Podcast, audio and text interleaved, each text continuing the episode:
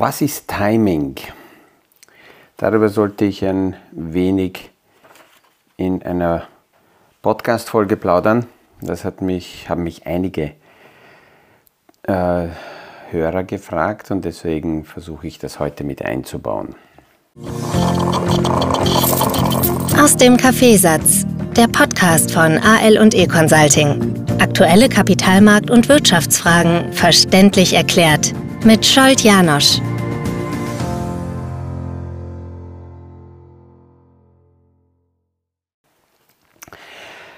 Vor dem Wochenende haben wir sehr, sehr starke Arbeitsmarktdaten wieder mal bekommen. Auch hier in Österreich geht es in der Diskussion um ähm, die Verfassung der Wirtschaft und um die, um die Arbeitslosigkeitsentwicklung, um die gleiche Sache. Dass die Unternehmen versuchen, Arbeitskräfte so weit als möglich zu halten. Es gibt natürlich mittlerweile einige Industriesparten, die darauf angewiesen sind, auch Arbeitskräfte abzubauen. Und das Zweite ist, ähm, dass Unternehmen immer die Möglichkeit haben, sogar sinnvoll ist, Arbeitskräfte qualitativ zu wechseln, zu rotieren. Und äh, ja, somit hält sich der Arbeitsmarkt sehr, sehr stark. Das war auch im amerikanischen Markt. Die Daten, die am Freitag rausgekommen sind, sind sehr, sehr stark gewesen. Es wird immer angeschaut, wie viele neue Arbeitsplätze werden geschaffen und wie entwickelt sich parallel dazu die Arbeitslosigkeit. Die Reaktion des Marktes hat am Freitag ja eigentlich alles gesagt. Was am 14.06. bei der nächsten FED-Sitzung passieren wird, dürfte klar sein. Die Wahrscheinlichkeit, dass die Zinsen um plus 0,25 Prozent gehoben werden, war am äh, Mittwoch noch bei plus 65 Prozent und am Freitag noch bei knapp 29 Prozent. Es gibt das ist also eigentlich die viel, viel größere Story, die im Kapitalmarkt derzeit gespielt wird, als die ganze Diskussion um die Schuldenobergrenze. Die Einigung, die ist zustande gekommen bis letzte Woche Freitag, aber das haben die Kapitalmärkte auch nicht so stark gespielt. Es war eher medial aufgeblasen als von den Märkten. Und das ist deswegen wichtig, weil es für Anleger ganz entscheidend ist, sich immer wieder die Frage zu stellen, warum steigen Kurse, um nicht die falschen Erklärungen für sich zu liefern. Die Kurse sind nicht gestiegen wegen der Schuldenobergrenzenfrage, sondern eher, weil sich herauskristallisiert, und da sind auch wieder neue äh, äh, Direktoren aus der, aus der Fed-Runde rausgekommen, die signalisiert haben, dass vermutlich hier eine äh, Zins, äh, Zinspause jetzt einmal eingeleitet wird und ähm, dann wird man weitersehen.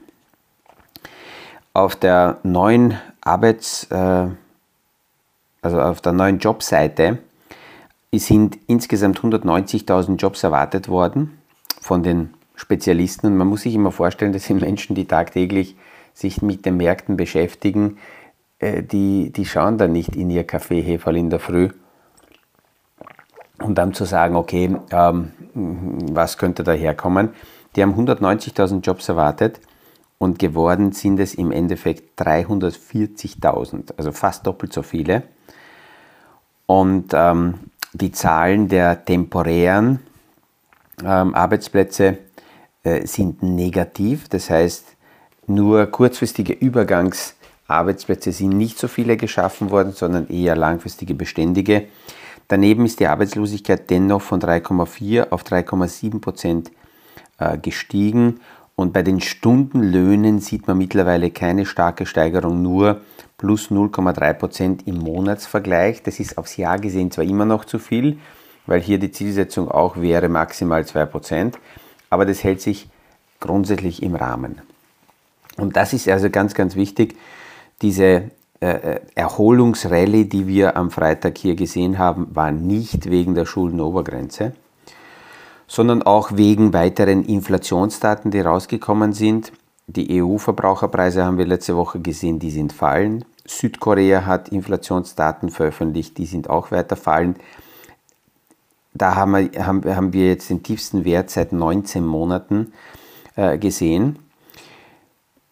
Letzte Woche sind auch die UN-Nahrungsmittelpreise rausgekommen. Die sind minus 2,6 Prozent tiefer als im Mai und was viel wichtiger ist, minus 22 Prozent tiefer als noch vor einem Jahr. Dann fallen weiterhin die Transportkosten. Weil die Transportkosten fallen, können Unternehmen, die global aufgestellt sind, die Margen halten, weil sie eben weniger Kosten haben und es zeigt sich in vielen Bereichen, dass die disinflationären Tendenzen äh, weiter an Fahrt gewinnen. Auch die OPEC-Runde hat keine unerwartete, uh, unerwarteten Schritte gebracht.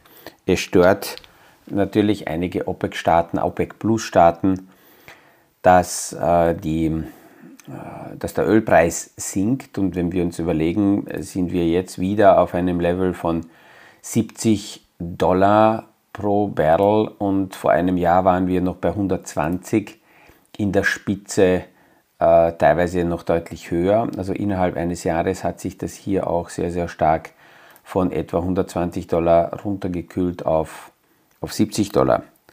Das ist auch wieder gut für alle Industriesparten, die sehr stark auf, auf äh, Öl angewiesen sind. Was noch interessant war, war eine Meldung gerade aus einem Segment, das ja durch die ähm, Zinserhöhung sehr stark betroffen war, die Regionalbanken in Amerika.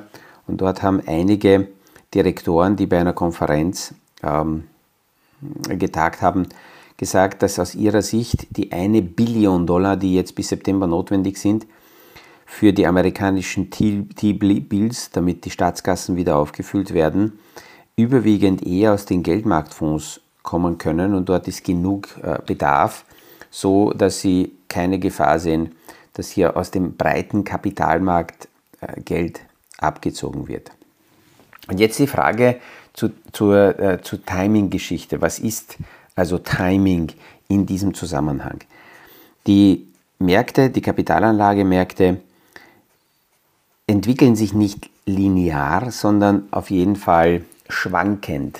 Und Timing bedeutet, ähm, einen Versuch zu starten, bei dieser Schwankung, wenn man nach oben Gewinne realisieren will, möglichst tief einzusteigen und hoch auszusteigen und eine nächste Abwärtsbewegung sich zu ersparen.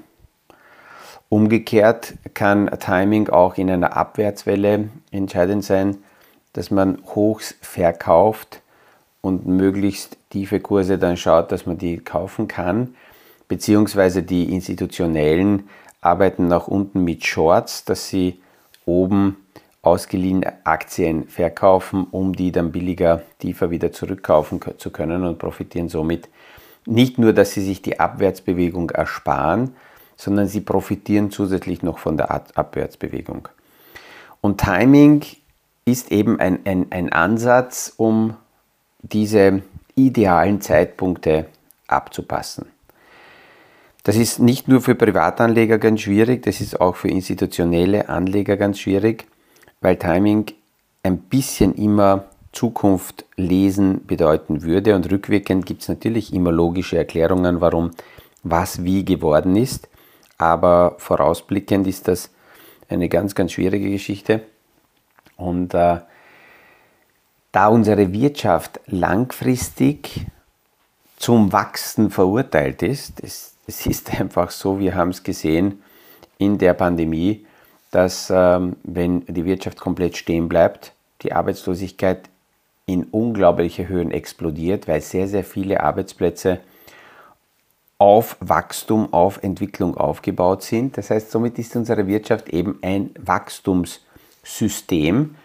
Und wenn man das so äh, für sich akzeptiert, dann ähm, sagt man sehr, sehr oft beim Kapitalanlegen, dass dieses Timing-Spiel A ein zu gefährliches Spiel ist, in vielen Fällen auch nicht funktioniert, deswegen besser ist, äh, solche Portfolios zusammenzustellen, die über diese Schwankungen hinweg langfristig deutlich stabiler sind. Und es gibt noch eine zweite Thematik, die auch hier dazu passt zur Timing-Frage. Es gibt immer wieder Ideen, Ansätze, Versuche von Anlegern, wenn es Abwärtsbewegungen gibt, diese zum Beispiel im Spiel Aktien gegen Anleihen ähm, äh, auszuspielen, also wenn Aktienkurse sehr hoch sind, dann zu verkaufen, rauszugehen, in Anleihen hinüber zu switchen und dann, wenn die Aktienkurse wieder tief sind, aus den Anleihen zu kommen und wieder in Aktien anzulegen. Bei den Anleihen ähm, gibt es zwei wesentliche Ergänzungen zum Aktienmarkt. Erstens haben wir bei den Anleihen eine fixe, im Normalfall eine fixe Laufzeit. Das heißt, wir wissen, dass zu einem bestimmten Zeitpunkt ähm, die Anleihe wieder zurückgezahlt wird. Und das Zweite ist, dass eben diese Rückzahlung der Anleihe im Normalfall zum, zum Nominalkurs, zum Kurs 100 äh, erfolgt. Wenn die Anleihe begeben wird, haben diese Anleihen Kurs 100 und wenn es getilgt wird, wieder Kurs 100 und dazwischen gibt es fixe Zinszahlungen, das heißt, die kennen wir im Voraus. Bei Aktien gibt es keine Laufzeit und auch die Gewinne, die Dividenden, die jedes Jahr ausgezahlt werden, die weiß man im Voraus nicht, sondern die wissen wir erst, nachdem ein Jahr abgeschlossen wurde, a, ob es Gewinne gab und zweitens, was wichtig ist, ob die Hauptversammlung überhaupt beschließt, dass diese Gewinne möglicherweise in Form von Dividenden ausgezahlt werden. Es kann auch sein, dass sie beschließen, dass die Dividenden nicht ausgezahlt werden. Bei Anleihen denken jetzt sehr, sehr viele Menschen fast automatisch immer bei Anleihen an Staatsanleihen. Aber sehr einfach gesagt ist ja eine Anleihe nichts anderes dass, als, als ein Kredit, dass jemand einen Kredit aufnimmt und natürlich nehmen Staaten auch Anleihen auf. Die Staaten begeben Anleihen, das was wir jetzt gehört haben, dass der amerikanische Staat jetzt über sogenannte T-Bills, das sind sehr kurz laufende Staatsanleihen, sich Liquidität holt. Ähm, das kann also sein, aber genauso können auch Unternehmen Anleihen begeben. Und dann kommt oft die Frage, wozu, wozu begeben Unternehmen Anleihen, wenn sie eh die Aktien haben?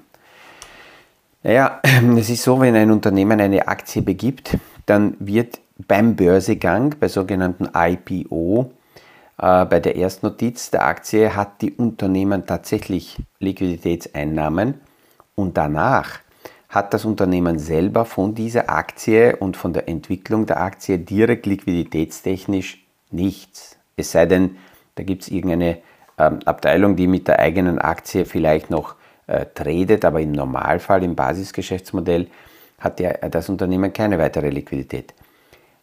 Die Firma könnte hergehen und eine Aktienerhöhung machen. Das heißt, sie gibt neue Aktien an die, an die Märkte raus, verkauft wieder Teile und hat damit Liquiditätseinnahmen. Aber das Unternehmen kann genauso auch eine Anleihe zeichnen, also Kredit aufnehmen vom Kapitalmarkt.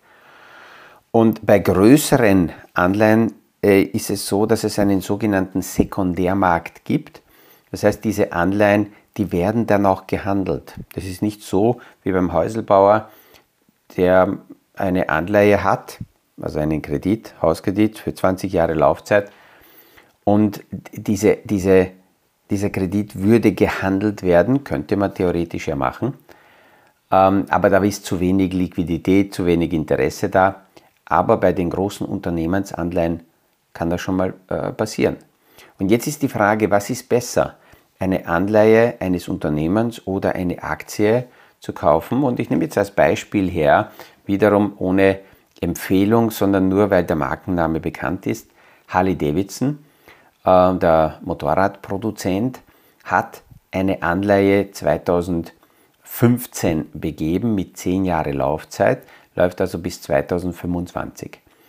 Und diese Anleihe zahlt fix 3,5% Zinsen.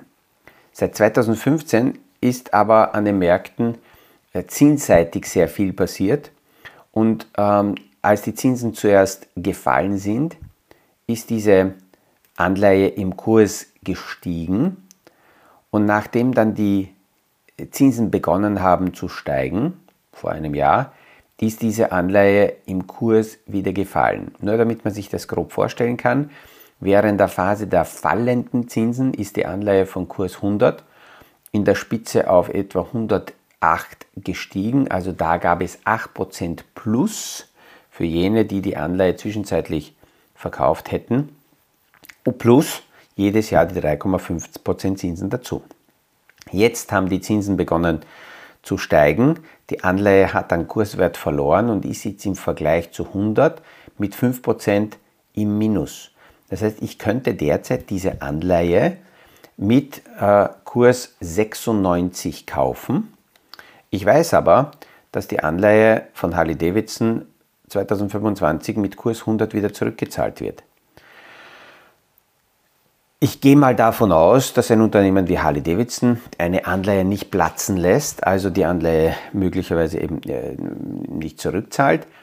3,5 Prozent, ich kaufe es tiefer, wird mit 100 getilgt. Das heißt, wenn ich die Harley Davidson Aktie heute kaufe, dann habe ich zu den fixen Zinsen auch Kursgewinne dazu und somit steigt meine Rentabilität, mein Ertrag statt 3,5% Zins auf 5,6% Rendite für diese Restlaufzeit von zwei Jahren wird genau in Juli, 28. Juli 2025 getilgt. Und jetzt kommt oft die Frage, na was ist jetzt besser? Soll ich eben die Harley Davidson Aktie oder die Anleihe kaufen? Und wenn man die zwei nebeneinander anschaut, dann muss man sagen, natürlich schwankt jetzt die Aktie um die Anleihe herum. Ähm, in der Covid-Phase hat die Anleihe auch einen Kursrückgang gehabt von, naja, doch in der, in der Spitze von 20 Prozent. Die Aktie hat in dieser Phase einen Kursrückgang gehabt von, ähm, naja, 40 Prozent. Hat sich danach aber deutlich später wieder erholt. Also die Aktie schwankt deutlich stärker als die Anleihe. Im Moment bewegt sich die Aktie an der Unterseite der Bandbreite, was wir in den, in den vergangenen Jahren äh, gesehen haben. Und jetzt könnte also jemand hergehen und sagen, okay, für diesen Vergleich, wenn ich die Schwankung verkrafte und aushalte, dann wäre möglicherweise die Aktie interessanter. Wenn ich ganz sicher sein will und ohne irgendwelche Risiken einkaufen will, dann ist es die Anleihe. Man muss natürlich dazu sagen, das Ganze wird in US-Dollar äh, notiert und damit ist zusätzlich zur Bewegung der Aktie und der Anleihe auch noch die Frage dabei, was passiert im Verhältnis in Relation US-Dollar zum Euro. Und jetzt kommt eben hier wieder die Timing-Frage. Timing wäre zu sagen, okay, es ist eine gute Zeit, jetzt eine Handlung zu setzen in irgendeinem Teil des Marktes, weil ich äh, davon ausgehe, dass der Markt darauf gewartet hat, dass ich komme und nur weil ich jetzt den Schritt gesetzt habe, steigen die Kurse an. Und es ist auch wichtig, daneben die Frage zu stellen, warum steigen Kurse sehr, sehr stark an? Zum Beispiel bei der künstlichen Intelligenzfrage, da sprechen wir immer wieder von einem Hype, aber ich glaube, ich werde das extra noch in den nächsten Tagen einbauen, weil damit daraus ein Hype wird, müssen noch ein paar Dinge passieren, die jetzt in der ganzen KI-Welt noch nicht passiert sind. Vor allem sehen wir eines, dass derzeit zu wenige Unternehmen da sind, die in der KI-Welt in der Lage sind, dementsprechend Know-how und Performance zu liefern. Und das ist ein Grund, warum in wenige Unternehmen sehr viel Kapital hineinfließt und diese Kurse hochgetrieben werden. Aber äh, so richtig ein Hype ist in diesem Bereich noch nicht entstanden.